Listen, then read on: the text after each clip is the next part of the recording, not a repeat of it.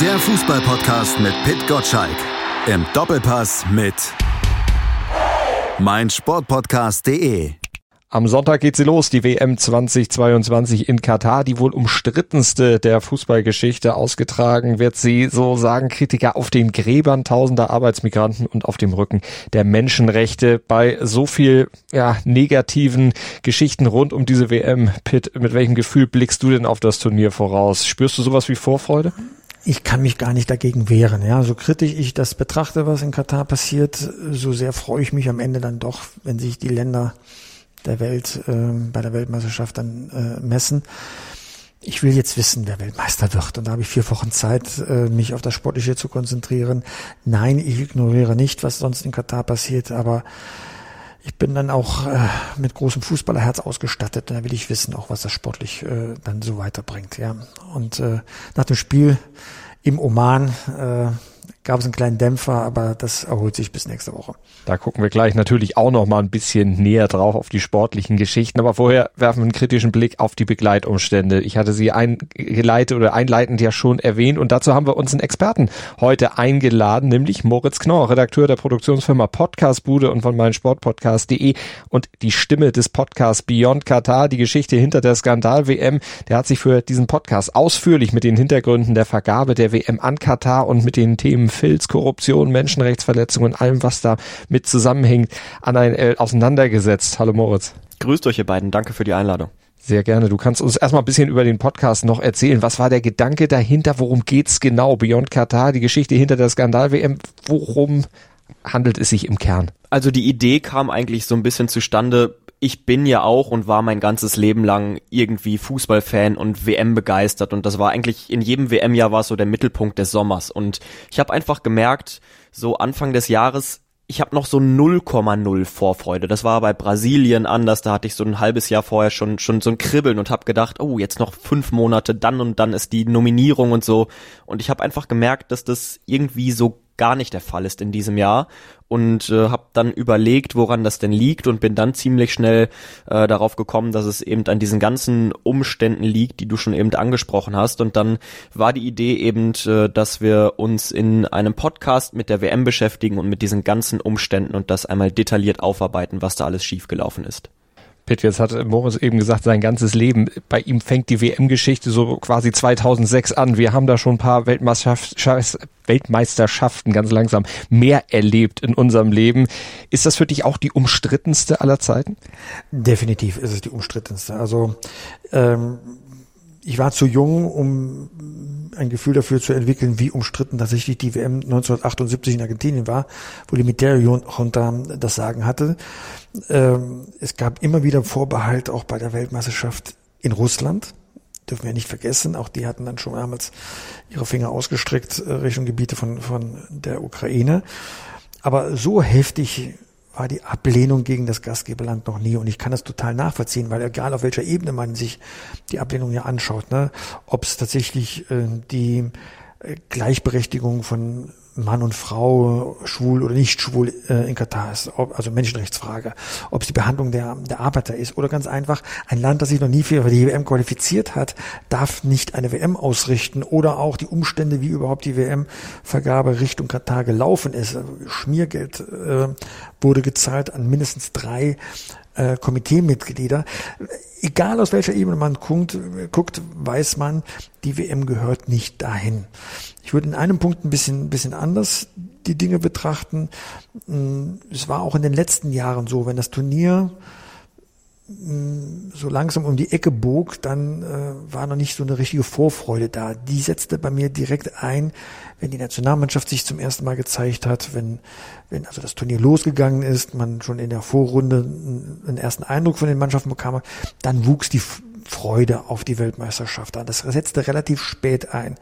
Man hatte ja zwischen dem Bundesliga-Ende und dem Turnierstart ein paar Wochen, um diese Metamorphose zu durchleben.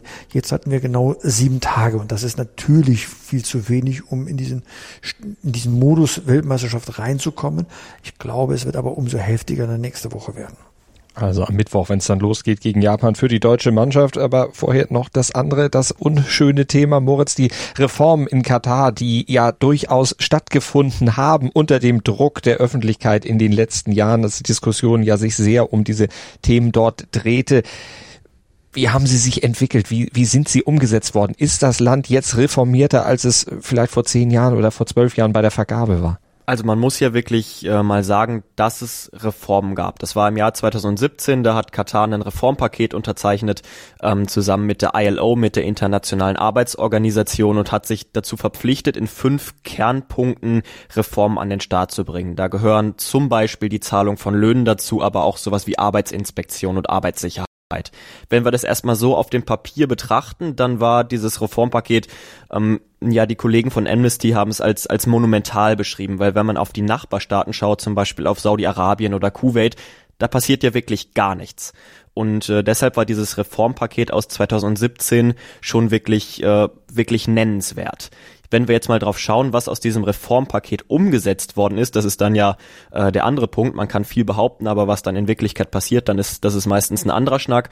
Also wir können sehen, dass sich auf den WM-Baustellen, also auf den Arbeitsplätzen, die häufig im medialen Mittelpunkt sind, dass sich da wirklich was getan hat. Also die Gastarbeiter auf den Baustellen, die werden mittlerweile vernünftig bezahlt nach einem Mindestlohn. Da haben die Unterkünfte einen vernünftigen Standard aber diese Arbeiter auf den Baustellen, das sind eben nur zwei Prozent aller Gastarbeiter in Katar.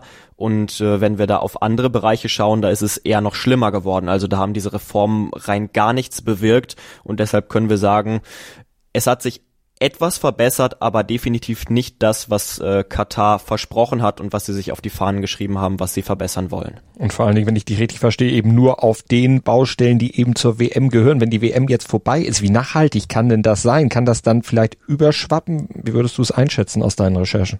Also ich glaube, dass es erstmal schon eine Leistung ist und Pitt, du hast es eben äh, gesagt, es stand kein anderes Land vorher so im Mittelpunkt, wie es jetzt bei Katar der Fall ist. Wir sprechen ja schon seit mindestens zehn Jahren über dieses Thema Arbeitsrecht und Menschenrechtsverletzung. Das gab es so vorher noch nicht. Deswegen sehe ich die Chance schon mal größer, als das zum Beispiel in Russland der Fall war. Da ist es nach der WM bekanntlich äh, noch schlimmer geworden. So, deshalb glaube ich, vom Prinzip sind die Chancen höher als bei jeder anderen WM vorher. Wie das dann wirklich aussehen wird, ob das nachhaltig sein wird, ich habe zumindest meine Zweifel, weil wenn der mediale Fokus dann weg ist, dann äh, kann es doch relativ schnell gehen, dass man wieder in alte Muster verfällt. Jetzt äh, stand ja auch lange das Thema Boykott im Raum. Es wurde gesagt, eigentlich müssten die Nationalmannschaften äh, geschlossen gar nicht hinfahren, dieses Turnier komplett äh, ignorieren. Der norwegische Fußballverband hatte sowas mal andiskutiert. Die haben sich am Ende nicht qualifiziert und ja auch eine neue Führung gekriegt, so dass da, beziehungsweise die alte Führung hatte das dann noch abgeblockt, dass überhaupt diese Gedanken, bevor die Qualifikation dann am Ende nicht geschafft wurde, überhaupt weiter aufkommen. Pitt, wie hättest du dich da oder äh, positionierst du dich da? Wäre ein Boykott einer Nationalmannschaft gerade vor dem Hinblick dieser Menschenrechtsverletzungen und allen Dingen, die da schieflaufen, wichtig gewesen, um dieses Thema noch mehr in den Fokus zu rücken und um, um noch nachhaltiger Veränderungen zu bewirken? Ich möchte das Thema aus zwei Perspektiven betrachten. Erstmal die erste Perspektive. Noch nie hat ein Sportgroßereignis im Gastgeberland gesellschaftlich irgendetwas verändert. Das wissen wir seit den Nazispielen von 1936. Äh, wir wissen, dass dann drei Jahre später der Zweite Weltkrieg losging, eben genau von demselben Land, das sich positiv zeigen wollte, ausgelöst. Und so war das auch mit den Olympischen Spielen in Peking ähm, sowohl 2008 bei den Sommerspielen wie auch zuletzt äh, bei den Winterspielen. Da ändert sich gar nichts. China entwickelt sich weiterhin zu einem sehr diktatorisch geführten Regime. Und in Russland nach den ähm, Olympischen Spielen und äh, in, in, in Sochi und der Weltmeisterschaft in Russland. Äh, beides hat ja Putin nicht davon abgehalten, in der Ukraine einzumarschieren. Das heißt, es ändert überhaupt nichts in diese Länder eine, ein Großereignis aus dem Sport äh, zu vergeben. Man wird jemand, der Böses im Schilde führt, nicht verändern damit. Zweite Perspektive ähm, ist tatsächlich äh, ich weiß, weil ich ja nun etwas älter bin als ihr, hm, ich habe die Phase erlebt, wie sich dann Nationen äh, gegeneinander boykottiert haben, nämlich bei den Olympischen Spielen äh, 1980 in Moskau und dann vier Jahre später 1984 in Los Angeles. Beim ersten Mal ist der Westen in der Mehrheit zumindest nicht nach Moskau gefahren. Bei ähm, hinterher nach Los Angeles ist der Osten der Welt nicht äh, äh hingefahren es hat nichts gebracht. Es bringt nur etwas, und so habe ich auch den Report von Amnesty International immer gelesen, es bringt nur etwas, wenn man in einen Dialog geht. Also der Geburtsfehler ist, dass man überhaupt eine Weltmeisterschaft nach Katar geht, in der Hoffnung, dass da sich da was ändert. Und äh, die Boykottdiskussion kann das nicht mehr ausgleichen. Womit wir nur helfen können, ist hinzufahren, zu spielen, einerseits das Sportliche in den Vordergrund zu rücken. Es geht um Sport aber die Augen nicht zu verschließen, was rechts und links passiert und es so anzusprechen. Wir haben es ja gestern erst wieder gesehen, als der dänische Reporter abgefangen worden ist. Der wollte nur an einem öffentlichen Platz einen Aufsager machen. Sofort kamen Sicherheitsleute. Und dadurch, dass das thematisiert worden ist, Achtung Leute, guck mal, das ist euer wahres Gesicht. So seid ihr ähm, wird man sag mal, hoffentlich Echowellen erzeugen können. Ob die nachhaltig sind, glaube ich nicht. Wir sehen es doch bei der Reaktion, als Jochen Breyer diese Dokumentation im ZDF gemacht hat. Ja, hat er einem WM-Botschafter die Maske vom Gesicht gerissen, der gesagt hat, dass man, wie hat er gesagt, geistigen Schaden hätte, wenn man schwul ist eine solche nicht nur Unverschämtheit, sondern Menschenverachtung pur.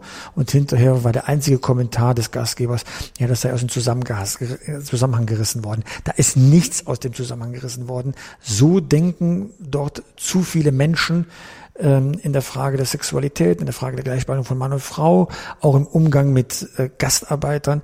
Das ist schon eine Herrschaftsklasse, die die Welt reagiert.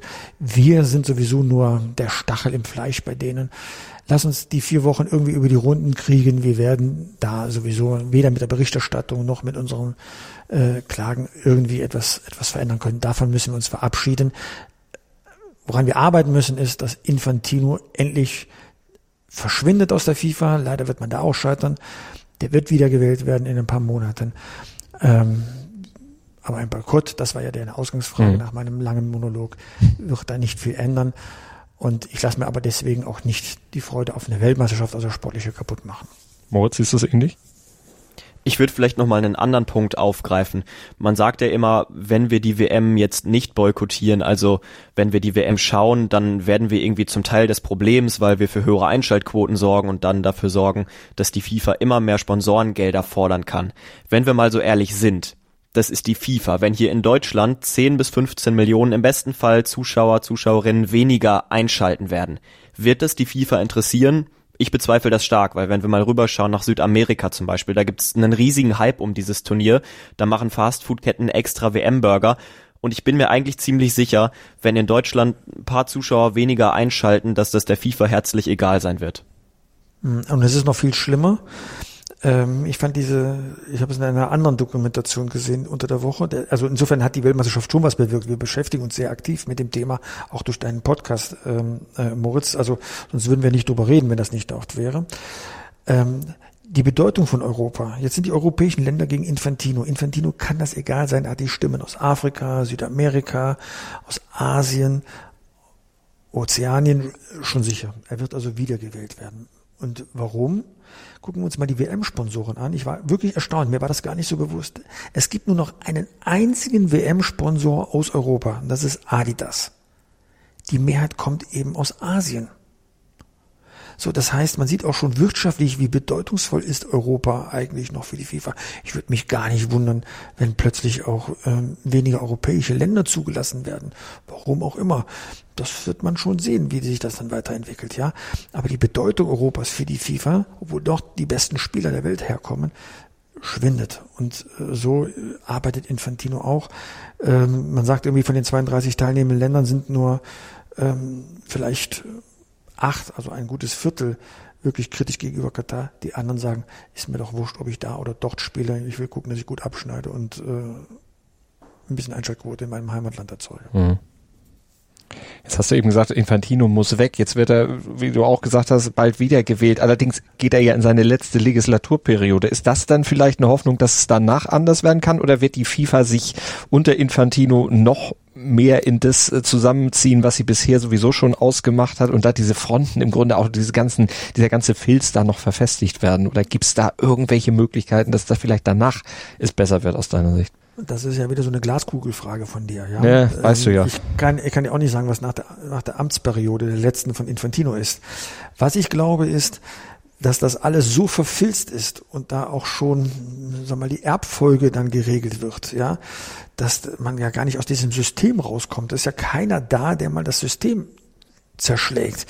Als der Richter Eckert in der FIFA-Ethikkommission mal dagegen vorgegangen ist und da auch mitgeholfen hat, dass Platini und Blatter ihre Ämter enthoben werden, damit ein Säuberungsprozess ist, dann wurde Infantino gewählt und hat das eine der ersten Maßnahmen sofort Eckert entfernt, weil er keine Quäker haben möchte, die wie so ein Störenfried für ihn dann auftreten, sondern es sind alles Leute jetzt da, die, hm, wie soll ich sagen, ihm äh, ihn stützen und das System Infantino noch stärken. Und äh, die Wahrscheinlichkeit ist größer, dass er zum Ehrenpräsident danach ernannt wird und einen Präsidenten installiert, der in seinem Sinne arbeitet. Also ähm, das glaube ich schon sehr, weil Infantino weiß, wie er die Leute ähm, äh, in seine Richtung erzieht, mit Geld, mit Macht, mit Zugeständnissen.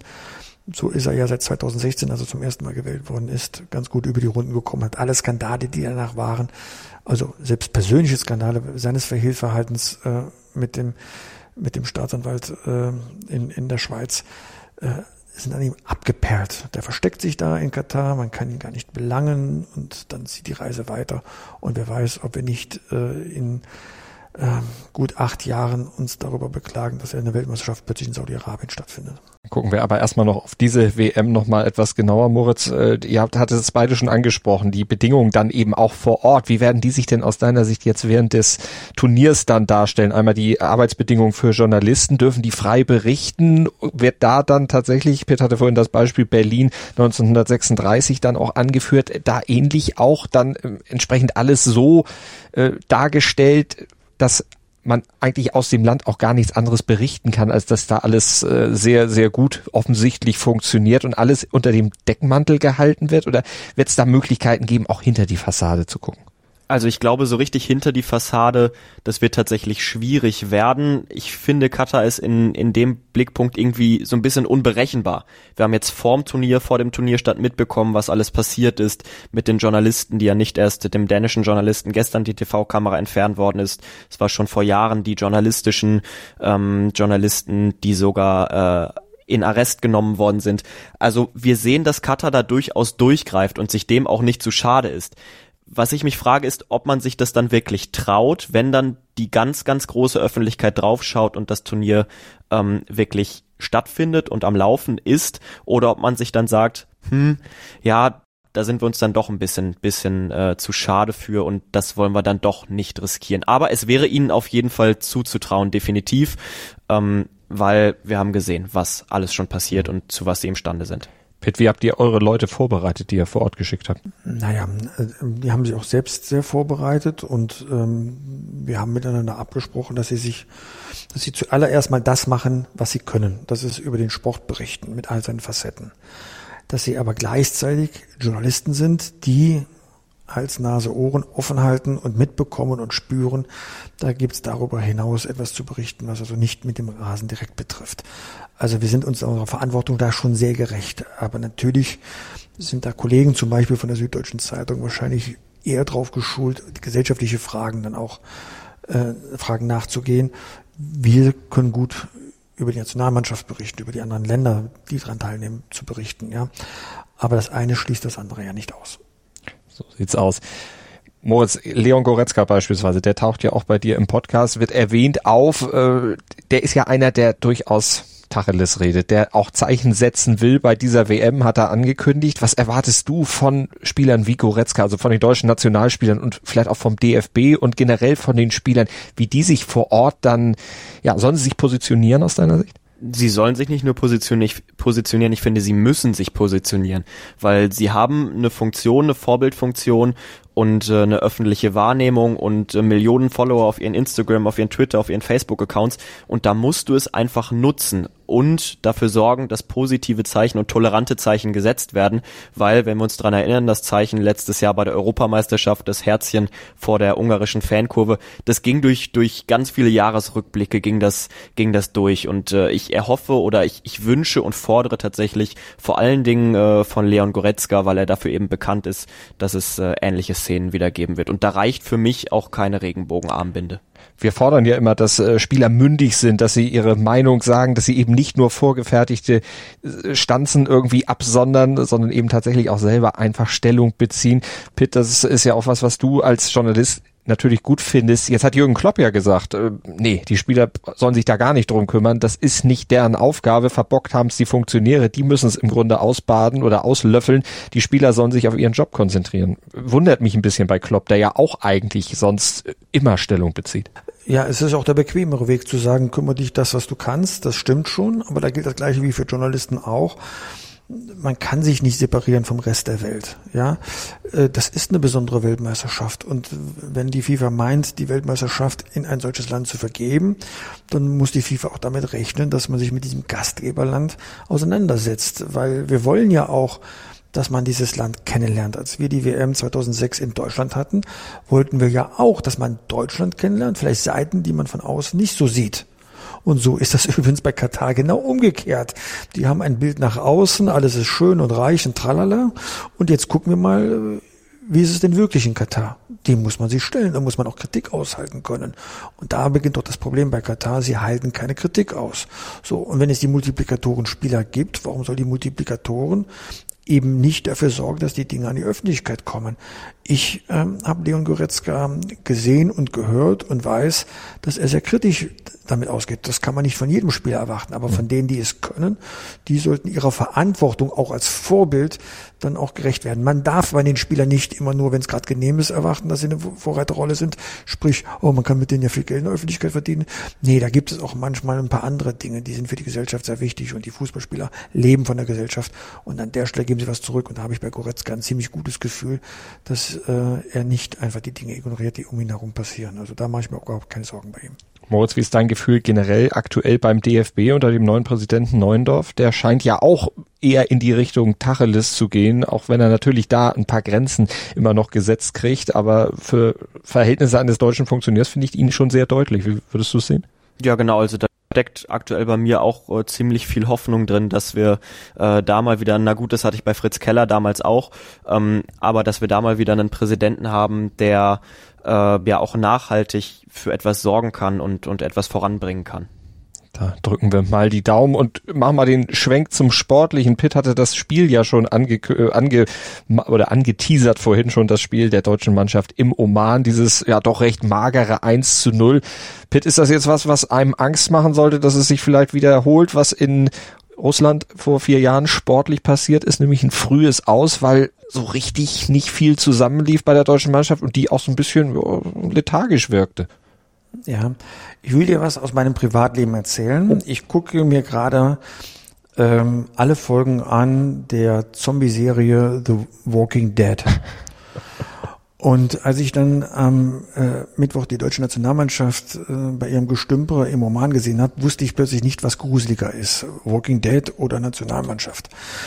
Ähm, das war schon phasenweise sehr angsteinflößend. Man macht sich ja ein bisschen Sorge. Ich fieber ja mit der Nationalmannschaft. Ich bin einerseits Journalist, aber andererseits natürlich auch Fußballfan.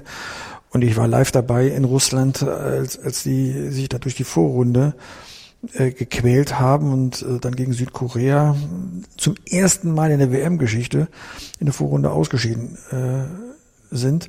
Ich habe mir das vorher nie vorstellen können, dass sowas passiert. Und äh, jetzt habe ich ein bisschen Sorge, dass das nochmal passieren könnte. Die Mehrheit der Fans sieht das nicht.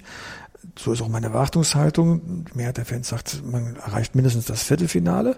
Früher war das eine Katastrophe. Jetzt äh, ist man schon froh, wenn man das Viertelfinale erreicht. So ändern sich die Dinge, ja. Aber Viertelfinale, Halbfinale, das muss ja das Ziel sein. Und ähm, Ich hoffe einfach mal, bei Hansi Flick weiß man ja aus seiner Bayernzeit, dass er eine Mannschaft gut führen kann, dass er Dinge rausholt, die man vorher nicht vermutet hat. Es hat auch nicht die beste Mannschaft gespielt, also es gibt keinen Grund wahrscheinlich zur Panikmache, aber äh, ich glaube, wir sind uns einig, Leistungssteigerung äh, muss man schon hinkriegen, weil sonst wird es auch gegen Japan nichts, weil dafür sind die zu flink und zu unberechenbar, als dass man glaubt, dass äh, die besiegt man im Vorbeigehen. Also ein bisschen Südkorea-Gefühl habe ich dann schon, wenn es jetzt gegen Japan geht.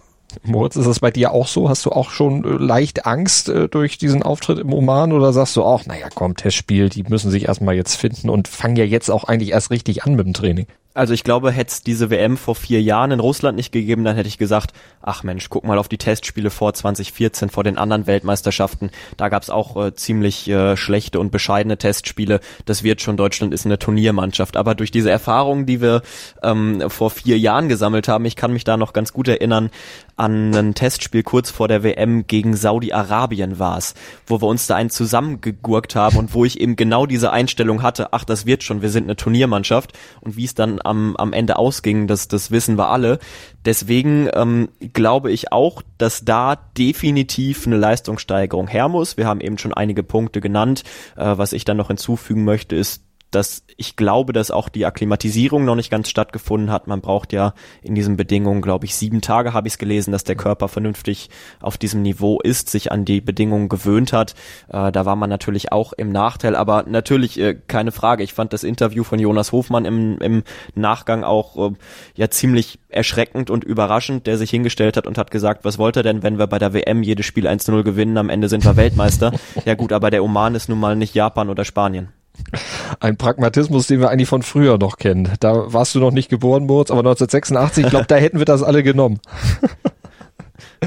Mit diesen Ergebnissen, diesen knappen Siegen. Ähm, ja, nein, also da werden wir natürlich noch mal gucken müssen, wie es dann letztlich gegen Japan dann läuft. Mit Füllkrug oder ohne Füllkrug, Pitt? Ähm, ich würde Kai Havertz vorne reinstellen und nicht äh, Füllkrug. Ich finde, so wie gestern, Füllkrug reinwerfen. Wenn es nicht läuft, äh, dann hast du noch mal eine Waffe, die du bringen kannst. Aber von der Grundausstattung der Mannschaft her würde ich eher Havertz vorne reinsetzen äh, und nicht Füllkrug. Du hattest deine Startmannschaft ja schon neulich im Feverpitch Newsletter schon mal äh, ab, abgedruckt sozusagen. Wie positionierst du dich denn zum Thema Müller? Ähm, Müller ist erstmal draußen. Müller wird bei mir nicht spielen, wenn ich aufstellen würde. Wenn ich Wahlen hätte zwischen Musiala und Müller, würde ich Musiala nehmen. Moritz? Bei mir genauso. Also Müller spielt nicht immer, so müssen wir es aktuell wirklich sagen.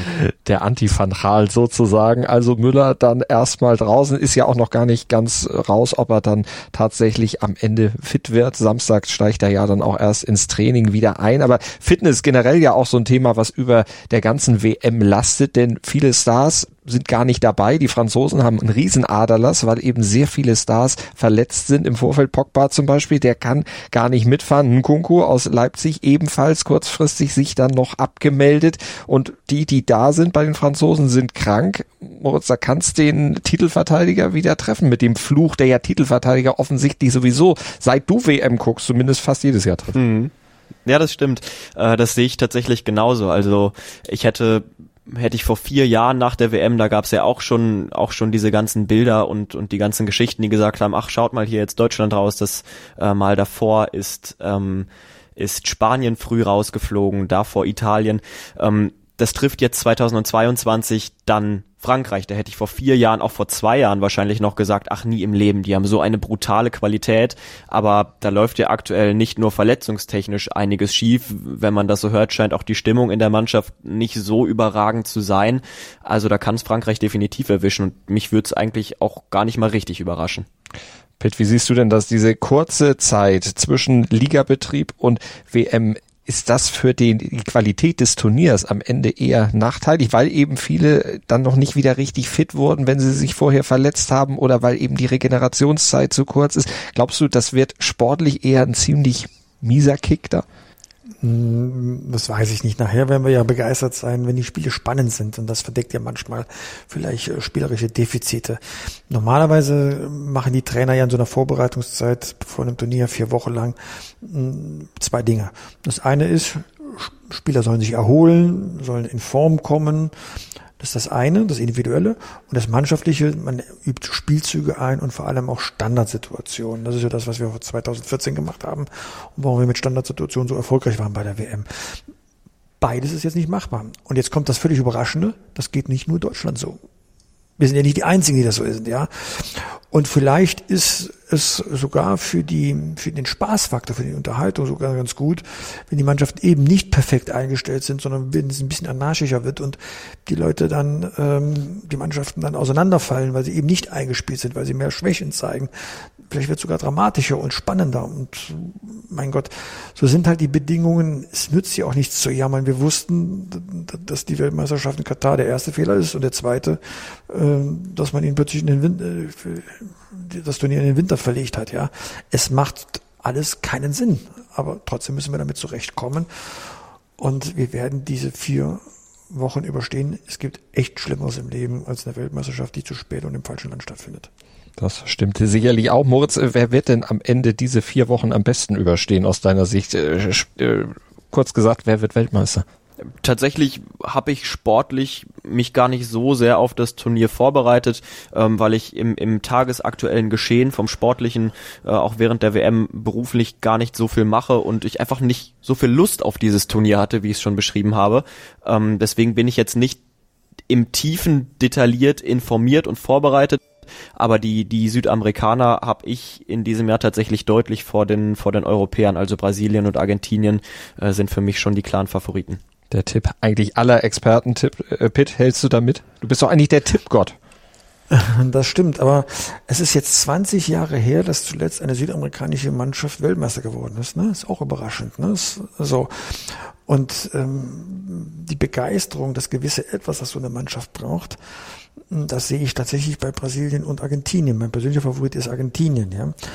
Ähm, ich glaube, die sind auch wieder an der Reihe einfach dran und so überspielt, wie die europäischen Spieler sind, ja gut, das sind auch ein paar Brasilianer, auch hier, ja, irgendwie spricht etwas für eine südamerikanische Mannschaft und ich kann es noch nicht mal begründen genau was. Es ist einfach nur ein Gefühl und die Form.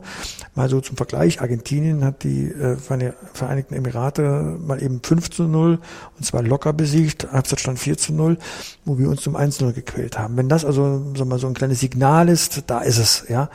Also ich glaube, Argentinien und Brasilien werden uns da schon sag mal, begeistern und wir werden hinterherhinken. Heißt aber nicht, dass sie automatisch Weltmeister werden. Nachher kommt es auf ein Spiel an und da muss man gewinnen. Das ist das Finale. Und wenn da eine europäische Mannschaft steht, dann schlottern den Brasilianern oder Argentinier schon wieder die Knie. Das werden wir abwarten und wir werden natürlich, wir drei, das kann ich an dieser Stelle auch sagen, wir werden die WM verfolgen, natürlich kritisch verfolgen. Moritz, du besonders kritisch, ne? Genau, richtig. Ich habe eben schon gesagt, dass ich mit dem sportlichen Tagesgeschäft jetzt nicht unbedingt so viel zu tun habe, aber äh, ich werde im äh, Beistand jetzt werde ich so ein bisschen diese kritische Rolle einnehmen und draufschauen, was eben abseits des Platzes passiert und das alles äh, im Auge behalten. Stand jetzt der erste Sportpodcast des Tages, erhältlich überall, wo es Podcasts gibt und auf meinsportpodcast.de. Pitt, wir werden natürlich auch im FIFA Pitch Podcast drüber sprechen, während der WM wie immer an den gleichen Tagen. Was macht ihr sonst bei Sport 1 zur WM? Ja, wir werden natürlich auf unseren digitalen Kanälen alles äh, rauf und runter dann berichten. Ich habe ja drei Reporter drüben, ich habe es erzählt. Und natürlich den WM-Doppelpass. Der Doppelpass wird weiterhin am Sonntag um 11 Uhr äh, die Geschehnisse äh, in Katar dann, dann beleuchten, sowohl das Sportliche als auch das Außersportliche. Jetzt am Sonntag wird es ganz interessant werden. Wir haben den Macher, den neuen Macher der Super League zu Gast, ähm, Bernd Reichert, und er wird sich dort stellen, um seine Pläne für die Super League ähm, darzulegen.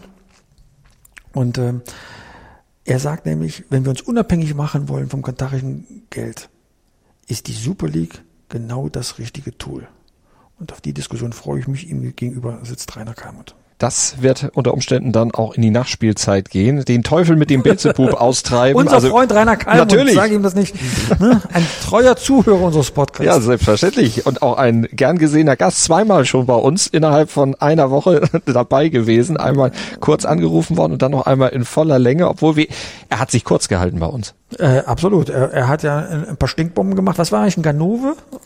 Äh, ja, du warst ein Ganove. Du warst abgewichst und äh, 27 mal chemisch gereinigt.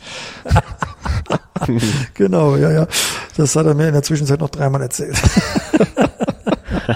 ne, war eine sehr, sehr launige halbe Stunde mit Rainer Kalm und könnt ihr auch gerne nochmal reinhören in die alte Folge und ansonsten dann natürlich ihn am Sonntag im Doppelpass sehen. Den FIFA Pitch Podcast gibt's nächste Woche Donnerstag wieder und dann immer donnerstags während der WM und den FIFA Pitch Newsletter.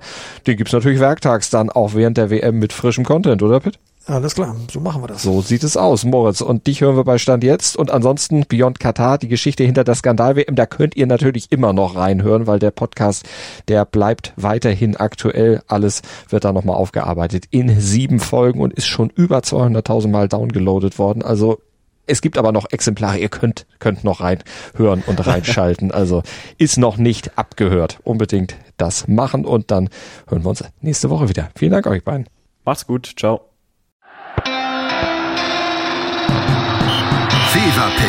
Der Fußballpodcast mit Pit Gottschalk.